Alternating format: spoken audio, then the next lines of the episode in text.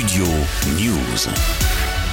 Le ton monte avant la grève à la SNCF en plein week-end de Noël. Jeudi, le porte-parole du gouvernement, Olivier Véran, a demandé à l'ensemble des personnes qui ont annoncé vouloir faire grève d'y renoncer. Il faut dire que le mouvement n'est pas syndical. Il est lancé par un groupe de salariés de la compagnie réunis autour d'un groupement anonyme. Résultat, ni le gouvernement ni les syndicalistes n'ont la main et la grève va clairement plomber la fin d'année. Je vous rappelle qu'un voyageur sur quatre n'aura pas de train samedi et dimanche, soit une prévision de deux trains sur trois en moyenne, mais il est probable que la situation soit beaucoup plus compliqué selon plusieurs témoignages au sein de la SNCF. Si vous êtes concerné en tout cas par une annulation, vous serez remboursé à hauteur de 200% du prix du billet. Au total, plus de 200 000 personnes sont impactées par ce mouvement de grève. Écoutez la réaction d'Olivier Véran, le porte-parole du gouvernement, ce jeudi au sortir du Conseil des ministres. Enfin, le président de la République a évoqué la nécessité pour l'avenir de tenir compte de ce nouveau type de mouvement de grève qui échappe au dialogue social et qui impacte durement la permanence d'accès à un service public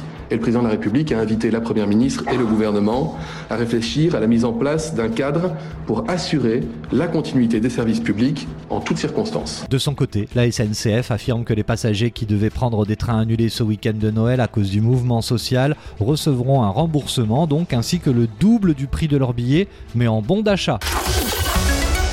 Studio News.